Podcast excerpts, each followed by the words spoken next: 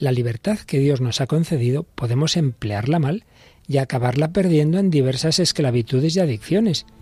Hoy nos preguntamos, ¿podemos salir de ellas? ¿Puede ser liberada nuestra libertad? Seguimos hablando de este apasionante tema. ¿Nos acompañas?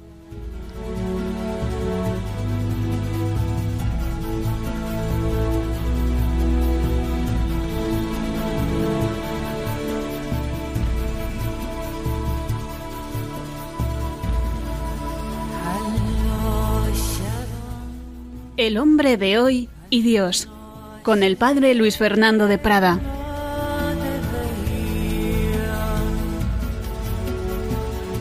Un cordialísimo saludo, querida familia de Radio María. Bienvenidos a esta nueva edición del Hombre de hoy y Dios que hacemos al acabar este día de la presentación del Señor, la Virgen, San José, el Niño Jesús, Simeón, Ana, personas libres porque son personas entregadas a la voluntad de Dios.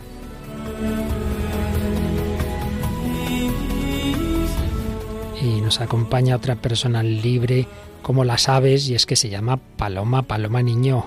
¿Qué tal? Muy bien, Padre Luis Fernando. Un saludo y un saludo a todos los oyentes que nos escuchan. Claro que sí.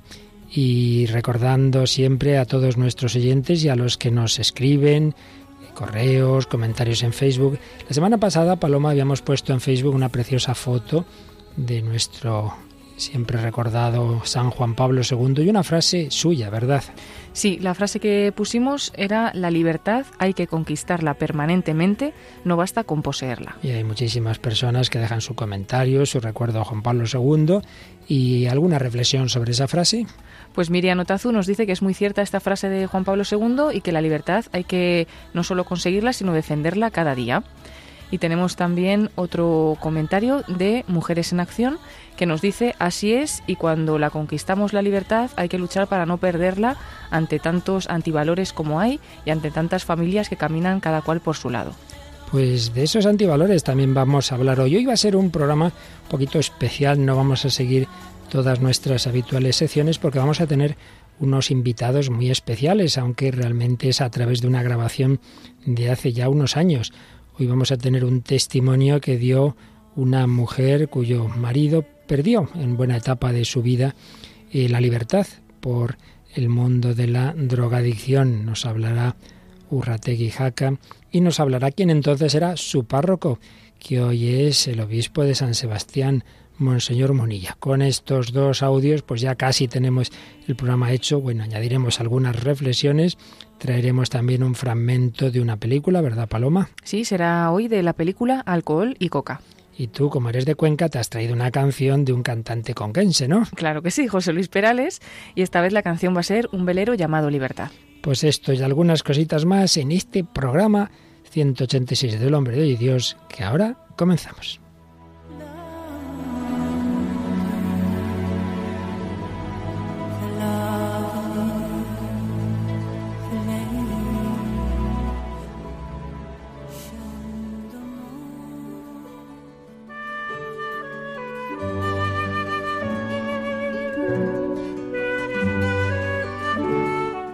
El programa pasado veíamos esas corrientes que limitan mucho la libertad humana, que llegan a hablarnos del determinismo según el cual nuestras decisiones están previamente determinadas por motivaciones que ignoramos, pero que son las auténticas causas de nuestro comportamiento. Como dicen los autores Yepes y Aranguren, tenemos una especie de síntesis pasiva que todos hemos recibido, un código genético, unos sistemas de condicionamiento debidos a nuestra infancia, al aprendizaje infantil, las frustraciones psicológicas que hemos tenido, y también la educación, la clase social, el sistema económico.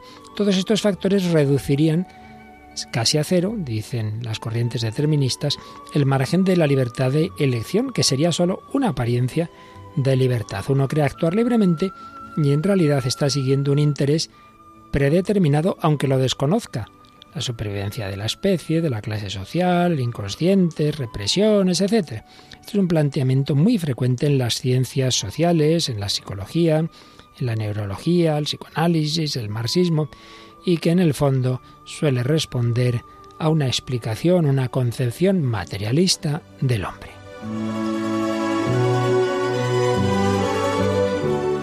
¿Qué tiene de verdad estos determinismos naturalistas? Bueno, como casi siempre, nada es radicalmente falso. Hay ciertamente un determinismo en muchos ámbitos, en las ciencias de la naturaleza, mucho menos del que se pensaba con la física clásica, porque hay también una indeterminación en, el mundo y subatómico, ciertamente. Pero bueno, vamos a aceptar que ahí hay un gran determinismo en el mundo de las leyes naturales, pero lo que no se puede hacer, es un típico error, es pretender explicar todas las realidades como si todo fuera, mm, todo estuviera hecho de lo mismo, como si el hombre fuera solo un ser más de la naturaleza, como si fuera una máquina más.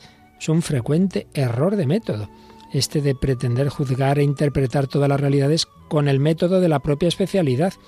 El médico, el físico, el químico, pues suele pretender muchas veces aplicar su método a todo. Pues hombre, lo que vale para la física lo que vale para la biología no vale para explicar la analogía del ser de los filósofos, los derechos humanos, la libertad humana, con quién me tengo yo que casar. Para todo eso no sirve la metodología de las ciencias empíricas. Por otra parte, el error fundamental de todos estos determinismos está en conceder valor determinante a lo que solo tiene valor condicionante. ¿Qué queremos decir? Pues que una cosa es que haya factores que nos condicionan ¿Quién va a negar que lo físico, lo biológico, lo instintivo, la educación, eh, el ambiente, quién va a negar que todo eso condiciona, que todo eso puede llegar a limitar el ejercicio de la libertad o que en algunos casos puede llegar a anularlo? Pero en todos los casos, en todas las circunstancias, eso ya es mucho decir. Normalmente esos factores condicionan pero no determinan, no obligan a actuar a la persona de una determinada manera, a pesar de los condicionamientos lo normal es que la persona quede aún en libertad para elegir entre diversas posibilidades, pudiendo deliberar en su conducta. Así pues, es fundamental distinguir entre condicionamientos que atenúan la libertad pero no la niegan y los determinismos fisiológico, psicológico, social, que cuando existen pueden provocar un acto no voluntario, un acto no libre. Sin lugar a dudas, la influencia de esos factores es muy grande, limita la libertad. Nuestra libertad no es absoluta, pero de ahí no puede concluirse, no puede afirmarse a priori de modo absoluto que siempre nuestra libertad está suprimida. No es verdad. En los peores casos queda un margen de libertad y en los más peores, y perdonar la mala expresión, pues será una anomalía, pero no hagamos de lo patológico la norma general. Condicionar no es suprimir. Pues vamos a ver hoy casos en que la libertad sí puede llegarse a disminuir mucho y a pesar de todo mantener ese resto que permite desde esa libertad y desde la ayuda de los demás y también por supuesto con la ayuda de Dios ir recuperando esa libertad que Dios nos ha dado a todos.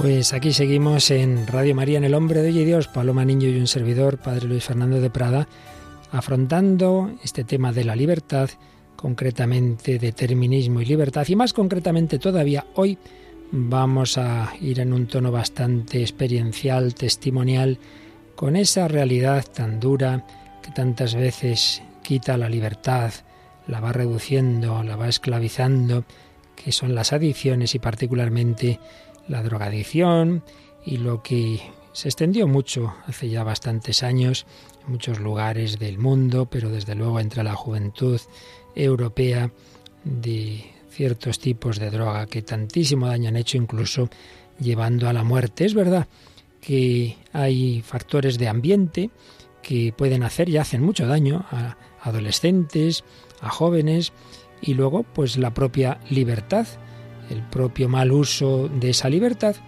puede llevarnos a hacer acciones que, nos van haciendo mal y que paradójicamente usar mal la libertad nos lleva a perder la libertad. Nos puede llevar a meternos en una cueva, una cueva de la que uno no sabe luego cómo salir. Hay muchísimas esclavitudes y adicciones en las que se va metiendo el hombre por su propia libertad. En el hombre de Dios ya dedicamos, en otra época, varios programas a las adicciones, por tanto aquí no vamos a tratar el tema a fondo. Quien le interese, pues puede buscar esos programas en, en esa recopilación que se hizo en tres DVDs de todo ese primer bloque de 164 programas y dedicamos varios programas a las ediciones, entrevistas a una gran psiquiatra experta en el tema, etcétera. Pero sí que tenemos que tocarlo un poco aquí al tratar de la libertad, porque es justo pues lo contrario de la libertad, la adicción.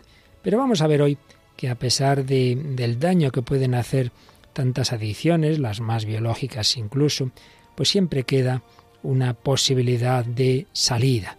Vamos a ver cómo, por mucho que sea el daño que nos hace una adicción, que nos puede hacer una droga, eso no convierte al hombre en una máquina, en un animal, le queda ese resto de libertad con el cual ir saliendo de esa situación. Y como os decía, hoy lo vamos a ver sobre todo desde la experiencia, una experiencia concreta que nos van a relatar unos testimonios que son de hace unos años.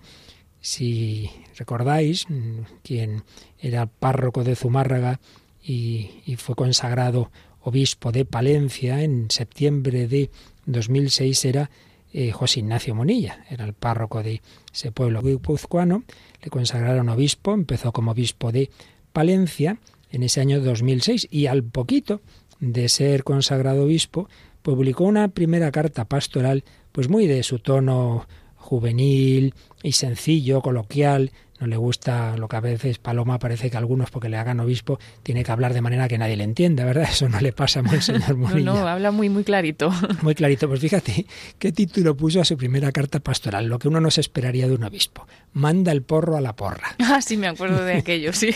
bueno, pues entonces un servidor era capellán en la Facultad de Humanidades y Ciencias de la Comunicación de, de la San Pablo CEO de Madrid y entonces había organizado yo un seminario que precisamente era de la adicción a la libertad.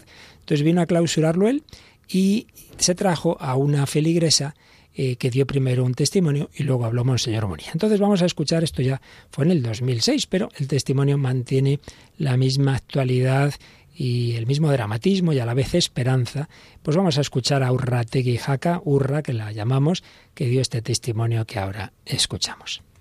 Eh, soy de un pueblo del Goyerri de Guipúzcoa, guipuzcoano, y estuve casada 13 años con un yonki.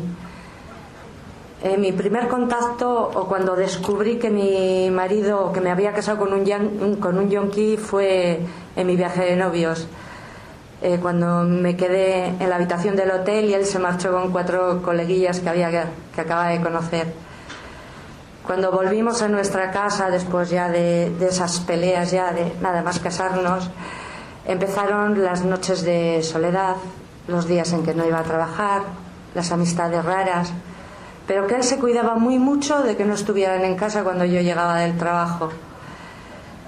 Mentiras, discusiones, teatros, manipulación, porque para mí los yonkis son los mayores, los mayores actores que hay. Engaños y trapicheos, y te vas dando cuenta de que ya no éramos dos, éramos tres, era mi marido, la droga y yo. Mentiras por su parte y por la mía. Eh, yo me escondía para que mis padres no vieran la realidad de lo que estaba pasando. También perdí a los amigos o, o a lo que yo pensaba que eran amigos, porque también cómo explicarles a ellos mi situación. Cuando iba a trabajar y veía a todas mis compañeras, también todas recién casadas, pues allí todas tan contentas y felices, que iban sus maridos a buscarles al trabajo y y yo siempre sola. Entonces no era posible tener una vida normal, con cosas normales y corrientes, siempre pendiente de que no se notara y de que todo parecería normal en mi vida. Esto llegó a anularme como persona ya que mi único objetivo era intentar una y otra vez ganarle la batalla a la droga. Otra lucha era el sufrimiento de sus padres, que me obligaba a mentir para que sufrieran lo menos posible. Esta situación incluso me costó la relación con mi familia, pues no entendían por qué seguía con él. Incluso llegaron a pensar que yo también me drogaba. Y yo, gracias a Dios, y os lo vuelvo a decir, gracias a Dios, no he probado un porro en mi vida. Con el consumo llega el no poder ir a trabajar, el no asistir al curro. Y eso en nuestro caso le llevó al despido. Sin dinero para consumir llegó el trapicheo, los accidentes de coche y el atraco y todo esto acabó en prisión. Me acuerdo que cuando él estaba en prisión cayó en mis manos la vida de Santa Gema y se lo llevé. Eh, en, las visitas que tenía con él eh, me comentaba que, lo leía y me decía que todas las noches rezaba y que ya no volvería a ocurrir. Todo eran promesas, promesas. Me dijo que cuando saliera íbamos a ser una familia, que íbamos a tener unos hijos y una familia normal. Gracias a Dios llegó ese día y solo pasó tres meses en prisión, cuando al principio le pedían 24 años. Me quedé embarazada, pero todo fue un espejismo. La droga me volvió a ganar la batalla y mi embarazo fue solitario y duro. Pero el Señor me regaló una hija hermosa por la que tenía que luchar y, por cierto, se llama Gema, porque su padre, estando en la cárcel, había prometido que si tenía una hija se llamaría Gema. La situación cada vez era más tensa. Todos los días eran días de guerra contra la droga y en esos momentos tomamos la decisión de irnos lejos, a la otra punta de España, para intentar empezar una nueva vida. Pero sí que os digo claramente que escapar o esconderse no arregla ningún problema. ¿eh? Los problemas con la droga continuaron, porque yo creo que nada más llegar a Málaga, lo primero que encontró fue unos coleguillas. Aunque ya llevábamos una parejita de Zumárraga, que yo en principio pensaba que la mujer no tenía nada, nada que ver con el mundo de las drogas, pero ahí también estaba equivocada. Estando viviendo en Málaga, nos llegó la primera carta de don José Ignacio, que entonces era párroco de Zumárraga, y de un chaval que estaba haciendo ya Proyecto Hombre. Y ese chaval, casualmente, ese chico había hecho un intento de salir de las drogas en otra institución llamada Jipaz con mi marido, que duró ocho meses, pero vamos, a los 15 días de salir de allí ya estaban consumiendo y enganchados a tope. Aunque yo pienso que en ningún momento se desengancharon. Esta carta a mi marido le entró por, vamos, por un lado y le salió por el otro. Pero yo creo que tomé la conciencia de que tenía que ser más dura y ya tomar una decisión fuerte. Él estaba tan enganchado, tan enganchado, que le importaba un rábano, le importaba, o sea, no le importaba absolutamente nada, ni su hija. Recuerdo que una noche estábamos en la cama mi hija, entonces ya tenía seis años y yo, y entró en la habitación con una jerindilla en el brazo, y pues amenazándome de que si no le daba dinero se iba a quitar la vida y que se iba a inyectar aire. Eh, la cara mm, de terror de mi hija, la cara de susto de mi niña, yo creo que me llevó a tomar ya la decisión de, de decirle o la calle o proyecto hombre. En primer lugar, su primera decisión fue la calle. Estuvo ocho días eh, purulando por allí y a los ocho días volvió a casa eh, pidiéndome pues, que le diera ropa y que le pagara el billete para volver a Zumárraga que iba a hacer Proyecto Hombre. Llamé a su hermana para que saliera a buscarle y que empezaran con él en proyecto. y nuevamente ahí estaba don José Ignacio esperándole para, para ayudarle. Yo me tuve que quedar unos meses hasta arreglar las cuentas y cerrar aquella etapa de, de mi vida. Tengo que deciros que gracias a Dios conté con la ayuda de mis suegros. Cuando volvimos de Málaga, mi marido ya estaba en fase intermedia. Yo ahora mismo no sé cómo, cómo funcionará Proyecto Hombre, pero entonces eran tres fases y luego comunidad, ¿no? Eh, bueno, pues entonces él estaba en, en el medio. Eh, la verdad es que no es porque él esté aquí, pero sí que tengo que decirlos que la ayuda de José Ignacio para mí fue un regalo del cielo. Ver cómo se desvivía no solo por mi marido, sino por todos los chicos, por todos los marginados del pueblo. Fue un ejemplo de amor y de entrega a Dios. Y ese ejemplo es el que poco a poco a uno le hace plantearse cuál es el principio y el fundamento de su vida. Terminó Proyecto Hombre y por fin éramos una familia normal y feliz, con trabajo los dos y con la ilusión esa de al principio, con la envidia esa que había pasado de mis compañeras de trabajo y bueno, fundando una casa. Y... Pero bueno, llegó la enfermedad y, y fueron momentos muy duros y amargos en los que nuevamente mi fe, la ayuda del Señor, si no hubiera sido por Él, no hubiera sido posible soportar tanto dolor en la enfermedad. ¿eh? Estoy convencida de que el Señor nunca nos pide nada por encima de nuestras fuerzas, aunque a veces digas, ¿dónde estás? Que no te veo absolutamente para nada. Y se llevó a mi marido después de un largo proceso de conversión al Señor y arrepentimiento en su vida. Aunque parezca increíble, después de toda una vida de despropósitos, su final fue un final cara a Dios. En él, por fin, después de recibir la unción de enfermos, murió con una sonrisa en sus labios y una expresión de paz en su rostro mm, que jamás olvidaré y que aquello fue lo que me ayudó a sobrellevar su pérdida. Yo después de este tiempo hice una reflexión y una evaluación de la, de la vida de mi marido, ¿no? Y me doy cuenta que la primera parte de su vida buscó equivocadamente la satisfacción egoísta de sus deseos, pero después son los deseos los que le arrastran a él hasta el punto de anularle y destruirle. En medio de este desastre, el Señor se sirve de momentos en los que tocamos fondo, ¿no? Y vemos el rostro del mal en toda su crudeza, para poder tener una capacidad de reacción, como en la parábola del buen samaritano que se acerca a esa situación de postración.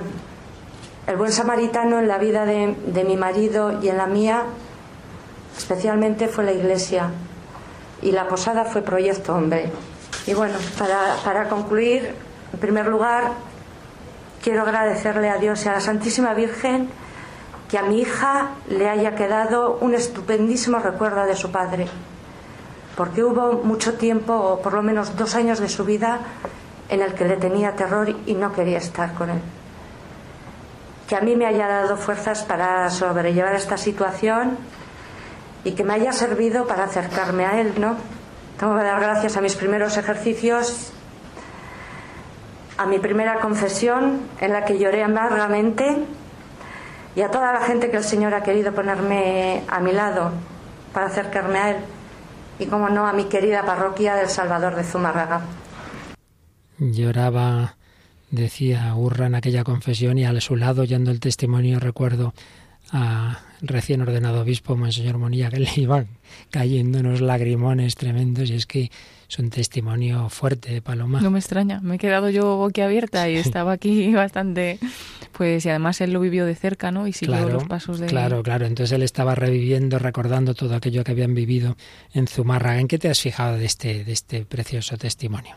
Bueno, me podría quedar, por ejemplo, con una frase que dice ella al final, que dice, primero mi marido buscó sus deseos, pero luego los deseos le arrastraron. O sea, como al principio sí somos libres, pero cayó en esa adicción y esa adicción le llevó pues a no ser el mismo, a decir, sí, te prometo que voy a salir de esto, pero luego a no poder salir de eso. Bueno, pues un poco un poco en eso. Llega un momento en que uno solo se hace miles de promesas y tal y no es capaz, no es capaz, no cumple las promesas, miente, hace lo que sea o puede llegar a eso tan terrible, ¿no?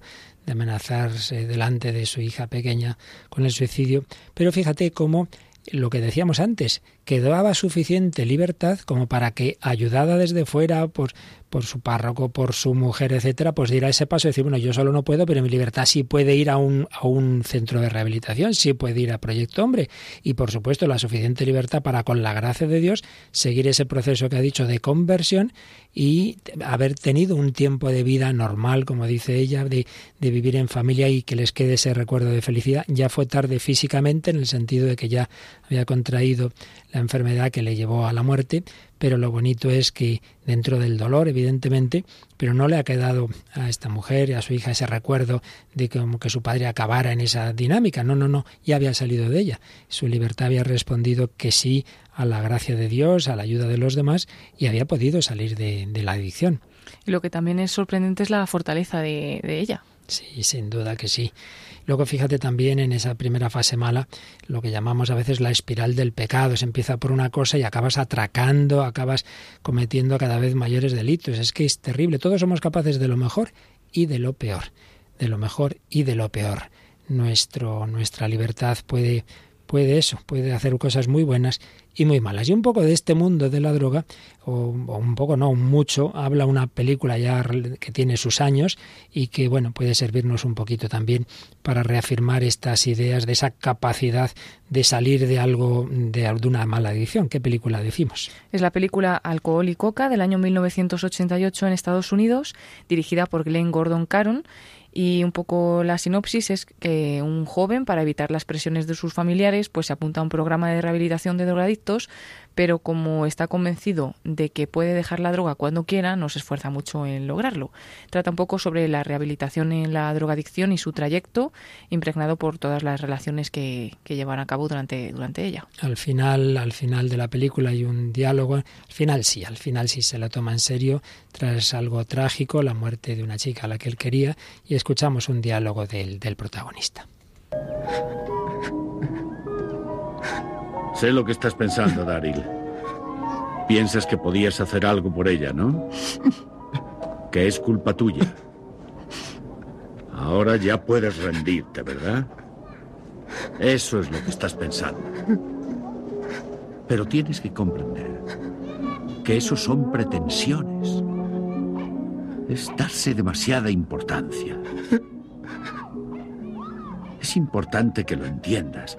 Porque si alguien piensa que puede controlar la adicción de otro, se equivoca, te lo aseguro, créeme. ¿Pudo alguien hacer que lo dejaras tú? No, señor. Solo tú podías. Ni yo, ni nadie. Solo tú podías. Necesitamos muchas ayudas, pero al final tiene uno que decir que sí. Uno tiene que poner de su parte. Uno tiene que guiar ese velero llamado libertad. Aquí seguimos en Radio María, en El Hombre de Dios, hablando de libertad y adicción. Paloma Niño y servidor Padre Luis Fernando de Prada y, y Paloma, que es de Cuenca, se ha acordado de ese paisano suyo Perales que tiene una canción a la libertad y como ese velero llamado libertad podemos y debemos guiarlo bien, aunque podemos guiarlo mal también. Sí, pues es una canción de José Luis Perales Morillas, que nacido en Cuenca eh, conocido simplemente como José Luis Perales, es cantautor, compositor y escritor español. Desde su debut con mis canciones, pues ha vendido más de 50 millones de álbumes en todo el mundo. Es el cantautor hispano más versionado del mundo. Sus letras son poesías que hablan del amor, la nostalgia y la paz. Ha realizado 27 producciones musicales y tiene registradas más de 510 canciones. Pues escuchamos un velero llamado Libertad.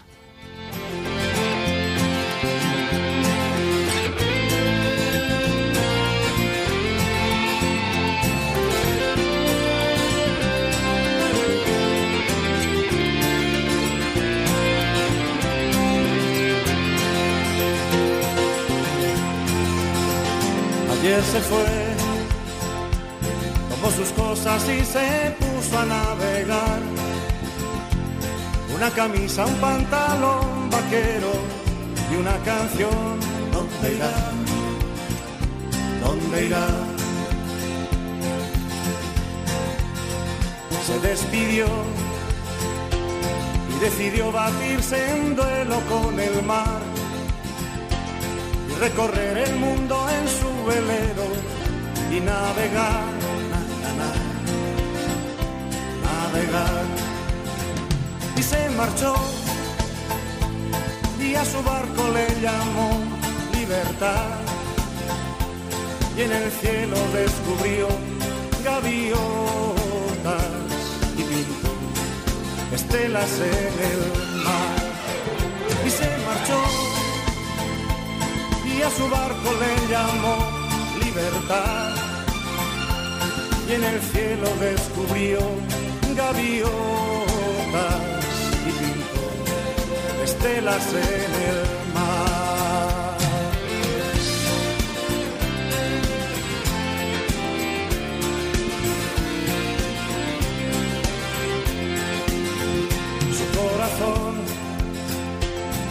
una forma diferente de vivir, pero las olas le gritaron vete con los demás,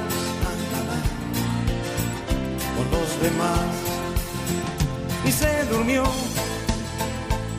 Y la noche le gritó ¿dónde vas? Y en sus sueños dibujó gaviotas y pensó hoy debo regresar. Y regresó y una voz le preguntó, ¿cómo estás? Y al mirarla descubrió unos ojos azules como el mar.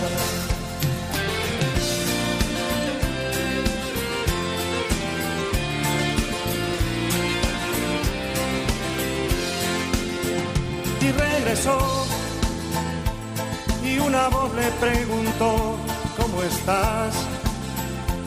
Y al mirarla descubrió unos ojos na, azules como el mar y regresó y una voz le preguntó ¿cómo estás?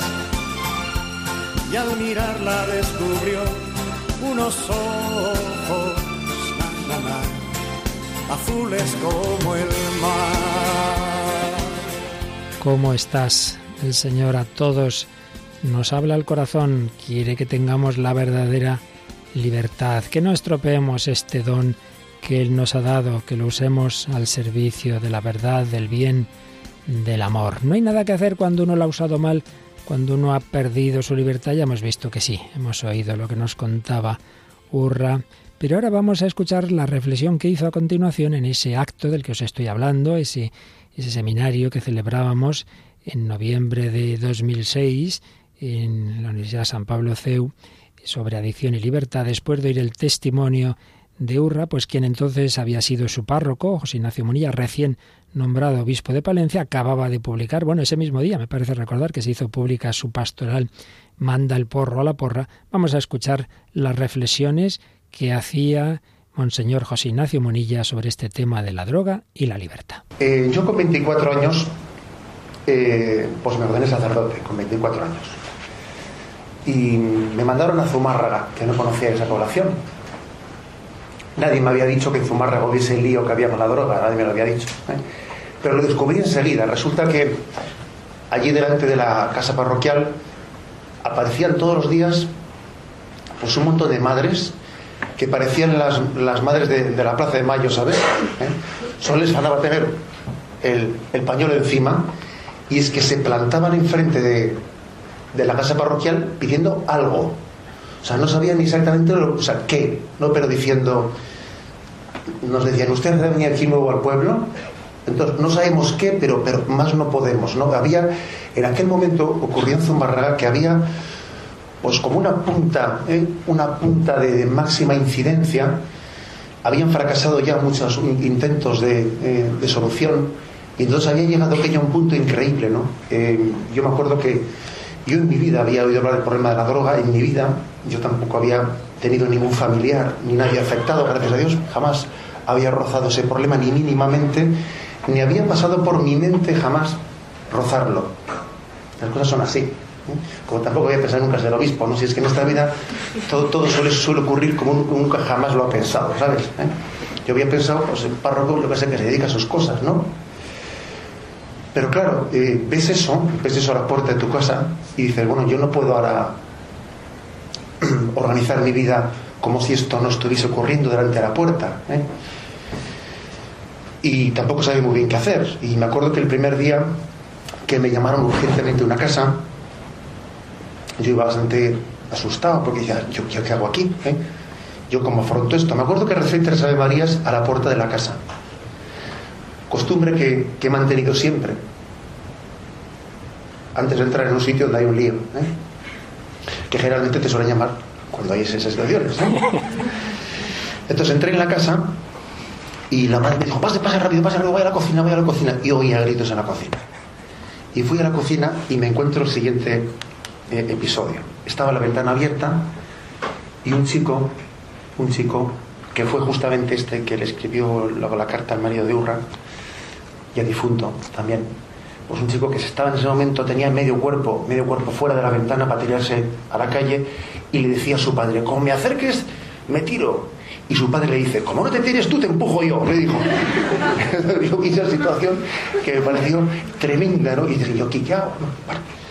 El caso es que, que sin comerlo ni beberlo, pues me, o sea, me vi implicado pues con un montón de situaciones, ¿no? En las que yo veía que había que dar cauce, recurría al, proyecto Hombre, que ya estaba en San Sebastián en funcionamiento, y comenzamos haciendo allí dentro de, dentro de Zumárraga, pues unos grupos de ayuda, de ayuda eh, al proyecto Hombre, ¿eh?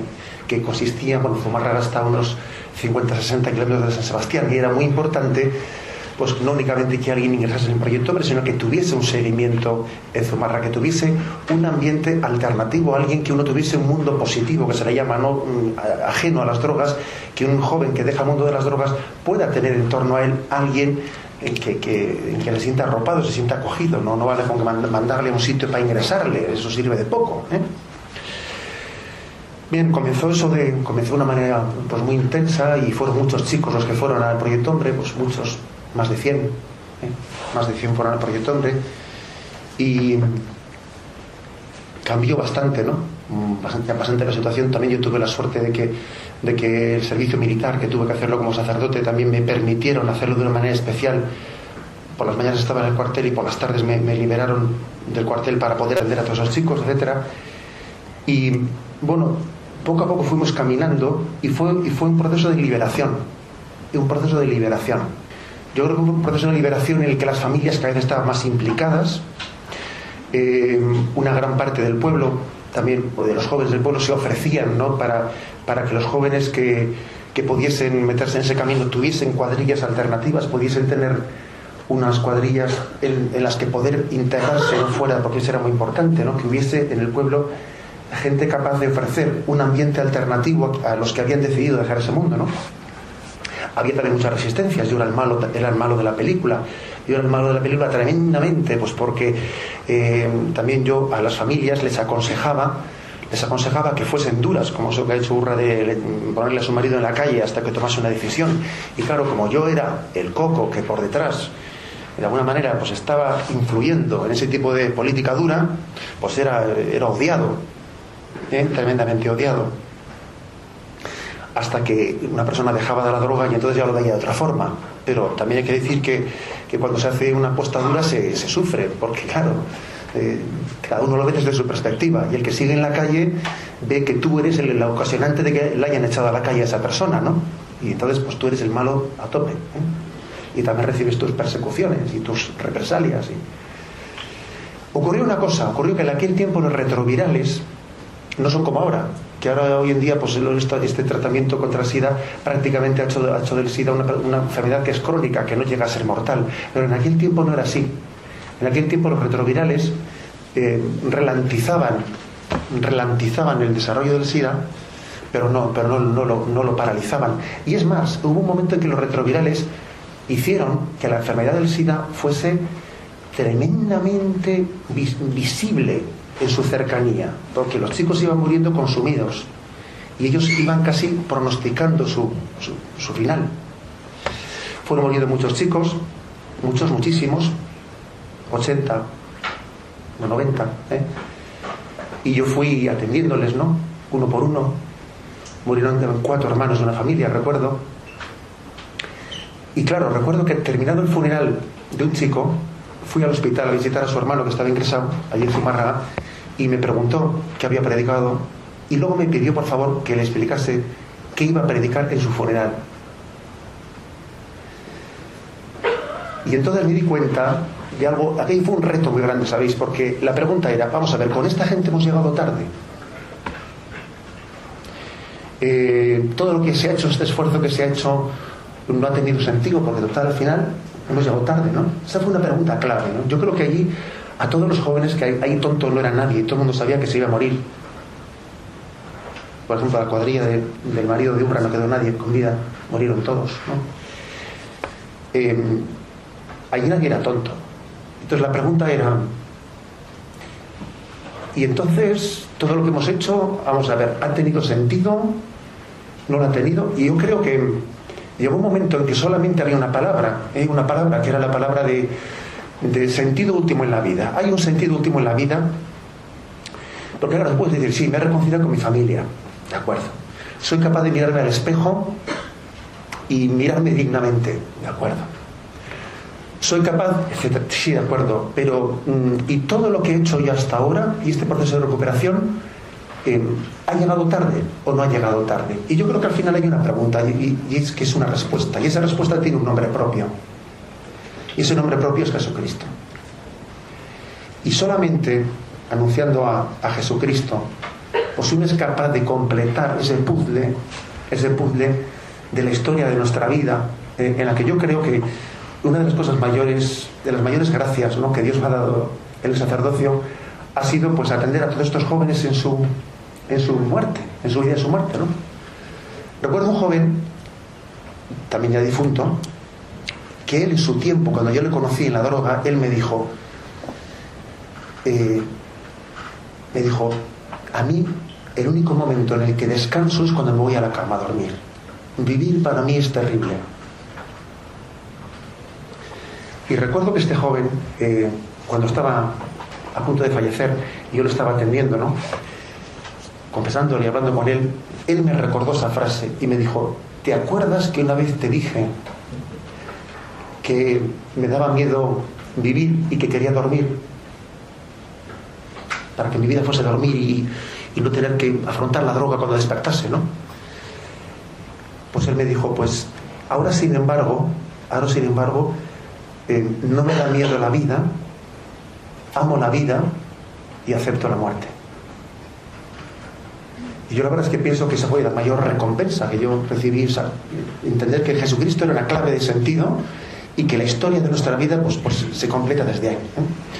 Fueron falleciendo y, bueno, pues eh, digamos que, quedaron, quedaron muy pocos. ¿no? Posteriormente, posteriormente ha otra cosa, la historia de la droga ha cambiado ha cambiado. En este momento la historia de la droga no está ligada como entonces a aquel tipo de drogadicción. Hoy en día la historia de la droga está ligada, yo creo que fundamentalmente a una vivencia determinada del ocio, a una forma de vivir el ocio. Entonces era distinto. Ahora, sin embargo, yo creo que ha ocurrido, ha ocurrido que el ocio es pretende ser el refugio de quien no, no ha encontrado sentido a su vida. Entonces renuncia a la búsqueda de la felicidad, le parece que esta vida no tiene sentido, esta vida no me hace feliz y entonces, ¿dónde, dónde encuentro consuelo en no ser feliz? En el ocio. Claro, si el ocio es mi único mi única escapatoria para la felicidad tengo que intentar exprimirlo a tope, porque es que se me exprime el fin de semana y se me escapa. Tengo que alargar el fin de semana como sea. ¿Y cómo alargo el fin de semana? Porque es que se me escapa el ocio. Pues hay un tipo de drogas actuales que lo que pretenden es alargar el ocio. Alargar. No estamos hoy en día en la droga, pues en la droga de la curiosidad, como pudo haber en un tiempo. Que yo creo que que aquí los testimonios que hemos escuchado sí que es cierto que en aquel tiempo era la droga de la curiosidad. Hoy en día, curiosidad, curiosidad, me parece que esto es más conocido ya. esto, me parece que a estas alturas que alguien caiga en la droga porque es que, no sabía exactamente cómo era eso, por Dios, hombre. Tampoco creo que estemos ante la droga de la rebeldía. Porque hoy en día casi ser rebeldes, pues es no fumar un porro. Eso es ser rebelde. Fumar un porro es un signo casi de sumisión. a la tribu ¿eh? o a la manada. Es someterte para ser aceptado, para ser un tío enrollado, para ser un tío no sé qué. O sea, es decir, hoy en día fumar un porro no es, no es un signo de, de, rebeldía, ni mucho menos, es que es todo lo contrario. Yo creo que la, la, droga de hoy en día no es la droga ni de la curiosidad ni de la rebeldía, sino que es la droga de la falta de sentido. Es la droga del vacío interior, es la droga de que falta una razón para dar sentido a la vida. Es que la vida o tiene un porqué, o tiene una razón de ser, o si no, a mí que me digan por qué tengo que luchar, por qué tengo que, mm, que sacrificarme, por qué tengo que dar lo mejor de mí mismo, porque todo eso es costoso ¿eh? y lo fácil es dejarse llevar. Entonces creo verdaderamente que, que nuestra respuesta tiene que incidir primero en la clave de sentido. Aquí tiene que haber una clave de sentido en mi vida. Si yo no tengo sentido en mi vida, a ver con por qué, por qué decreto 33 ¿eh? yo voy a estar asumiendo las cruces de mi vida y muchas cosas más. Y en segundo lugar, creo que también no vale con tener las ideas claras, sino además de tener un ideal en la vida, es importante que seamos educados en la voluntad. Porque aquí en España, en todo, todo Occidente, ¿no? pero especialmente en España, creo que hemos vivido una pedagogía en la que se ha confundido voluntad con deseo. Mi deseo, mi apetencia. Entonces, hemos anulado la voluntad y la hemos sometido a nuestros deseos. Y se ha incluso visto como eh, bajo sospecha cualquier tipo de educación que, que, hable del sacrificio, de la mortificación, de la renuncia, como una pedagogía represora, y se ha intentado eh, pues, infundir y pues, imprimir un tipo de pedagogía desinhibidora, que hay que dejarse llevar por los instintos, por los impulsos, sé tú mismo, déjate llevar. Y claro, a ver cómo tú pones en marcha ese tipo de pedagogía y luego dices que frene a ver cómo tú siembras unos principios, entre comillas, liberales, absolutamente mm, desinhibidores de la voluntad, y luego dices que se frenen porque se llega muy lejos. Pues no puede ser, ni usted. Si yo, si yo, si, yo hago que, el carro, se, que, que el caballo se desfogue, pues ha desfogado. Luego no puede frenar cuando yo quiera que se frene. Y si se siembran vientos, se recogen tempestades. Entonces, si ha habido una pedagogía que ha sido, déjate llevar, viva tus impulsos, viva tus instintos, ¿no? tu cuerpo te lo pide, te lo mereces, date este capricho, etcétera, etcétera, y, si se ha hecho que hasta eso se te dice para comprar un coche, si se te dice no que hasta para comprarte un coche el motivo es mm, tú te lo mereces, date un capricho, déjate, es que parece que es la bandera venderte un coche, ¿no? En vez de discernir racionalmente si lo necesito, si es bueno, yo qué sé, ¿no? Si se han puesto en marcha esos principios en los que la voluntad es sometida al, deseo, luego, luego vamos a ver lo que ha ocurrido. Yo creo que pues que, tenemos que vencer la droga mediante una propuesta de sentido en el que la razón sea iluminada y la voluntad sea educada. La, la verdad del hombre no está ni en el gigante de sus sueños, ni en el enano de sus miedos. ¿Eh? porque yo creo que a veces el joven que está en el mundo de la droga vive eh, eh, esa doble dimensión. A veces es el gigante de sus sueños y a veces es el enano de sus miedos. Y cuando está de subido parece que se come el mundo, cuando está de bajón piensa que es una mierda, y el caso es que ni una cosa ni otra es cierta. Lo cierto es que Dios le quiere como es, pero también lo cierto es que Dios le sueña distinto. Dios les, nos sueña distintos, aun queriendo como somos, ¿no? Queriéndonos como somos, ¿no? Y creo que la realidad del hombre no está ni en las subidas ni en las bajadas, ni en los subidones ni en los bajones, ¿no? sino la realidad del hombre está en la humildad de, aceptarse a sí mismo, aceptarse en sus cruces, tener una razón, encontrar una razón en su existencia, una razón que le dé la capacidad de lucha, de entrega de vida y desde ella, y desde ella realizar con humildad. Y cuando digo con humildad, entonces no, no hacerlo solo, porque, porque no es humilde plantearse un camino en soledad. En esta vida necesitas rodearte y dejarte ayudar, etcétera, por aquellos que Dios ha puesto en tu, camino, ¿no? Y por eso la verdad es que yo cuando fui a Zumárraga me encontré con una cosa que yo jamás había pensado y fíjate cómo son las cosas, ¿no? Que, que, ahora que soy obispo, me parece que eso me ha llevado a, que, como el primer gesto, la primera carta de obispo la haya escrito, pues, pues por este nombre, ¿no? Cuando digo manda el porro a la porra, como os podéis imaginar, he echado mano de una frase un poco picante, pues para picar eh, pero no estoy hablando del porro, estoy hablando de todo. Estoy hablando de todo aquello que, que supone una esclavitud y supone quitarle al hombre su vocación a ser libre, eh, con la libertad de los hijos de Dios. Pues nada más que eso.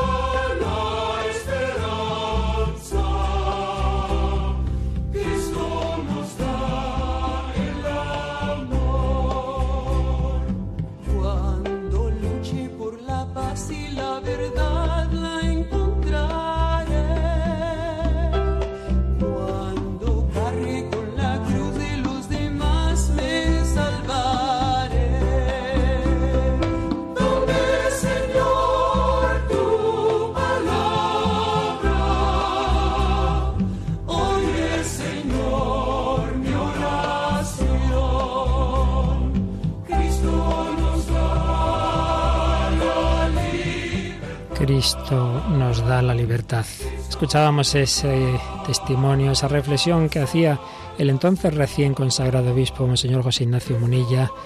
En noviembre de 2006 acababa de publicar esa carta pastoral sobre la droga. Cristo nos da la libertad. Podemos usarla mal, podemos irla perdiendo, pero siempre podemos recuperarla si nos dejamos ayudar, si ponemos de nuestra parte y por supuesto si contamos con la gracia de Dios. Necesitamos un sentido en la vida por el cual lucharemos, con el cual pondremos de nuestra parte. Dejémonos ayudar. ¿Te ha gustado, Paloma? ¿Qué te has fijado más? Sí, me ha impresionado mucho, ¿no? Esa experiencia que ha tenido Monseñor Munilla, ¿no? Con tantos jóvenes que poco a poco iba ayudando él a morir prácticamente. Todos, sí. Pero como ha dicho que fue también una de sus mayores gracias en el sacerdocio, ¿no? Así que bueno, impresionante. Acompañar la enfermedad, la muerte es tremendo. Unos 100 funerales de jóvenes hizo en esos años en Zumárraga, pero ese consuelo de ese chico que le dice yo antes odiaba la vida, no quería vivir, ahora la amo y ahora que la amo, acepto la muerte, porque se había encontrado ya con Jesucristo que nos enseña a vivir, a morir y a triunfar. Cristo nos da la libertad.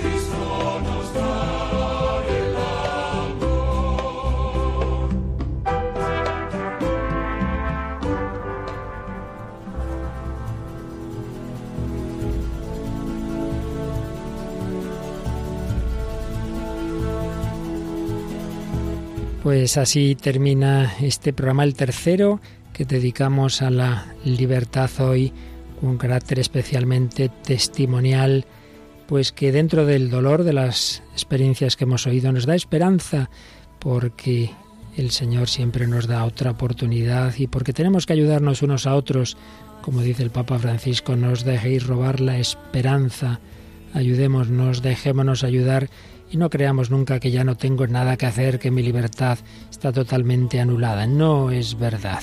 Y cuentas con la ayuda del Señor, con la ayuda de la Iglesia, con la ayuda de la Virgen María. Una libertad que nos lleva a la felicidad, que fue Paloma el tema que tocamos en el bloque anterior. Ya lo tenemos recopilado, ¿verdad? Pues sí, hemos recopilado todos esos programas del hombre de hoy y Dios acerca del tema de la felicidad, en total en dos CDs. Dos CDs, están 19 programas y hemos añadido algunas charlas del Padre Sayés, algunas pinceladas, dos CDs en los que todo ese tema tan bonito también de la felicidad está resumido, está tratado en esos seis meses, han sido medio año prácticamente, que dedicamos al tema de la felicidad, como digo, completado con algunas otras charlas y ahora ya estamos en este nuevo bloque. Pues sí, podéis solicitar esos dos CDs en MP3 con esos programas sobre la felicidad, como siempre, en el 902-500-518 o a través de nuestra página web www.radiomaria.es, donde también podéis solicitar cualquier otro programa de Radio María, hacer vuestros donativos. Los otros tres DVDs, no CDs, recopilaban los anteriores programas, 164, del Hombre de Dios. Y recordamos finalmente que todos los comentarios, testimonios, eh, consultas que queráis hacernos, podéis dirigirlas por dos caminos sobre todo. Pues puede ser a través del correo electrónico cualquier consulta, el hombre de hoy y Dios arroba radiomaria.es, el hombre de hoy y Dios arroba y luego vuestros comentarios también los recibimos a través de Facebook. En cada una de las entradas que vamos poniendo, pues podéis hacer los comentarios que queráis.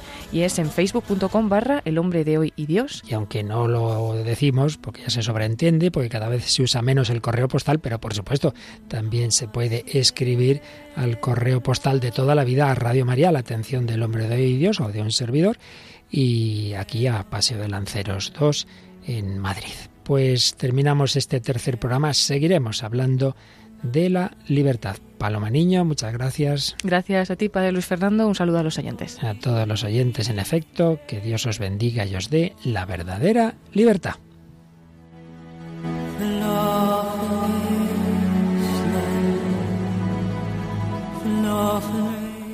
Así concluye El hombre de hoy y Dios, un programa dirigido en Radio María por el Padre Luis Fernando de Prada.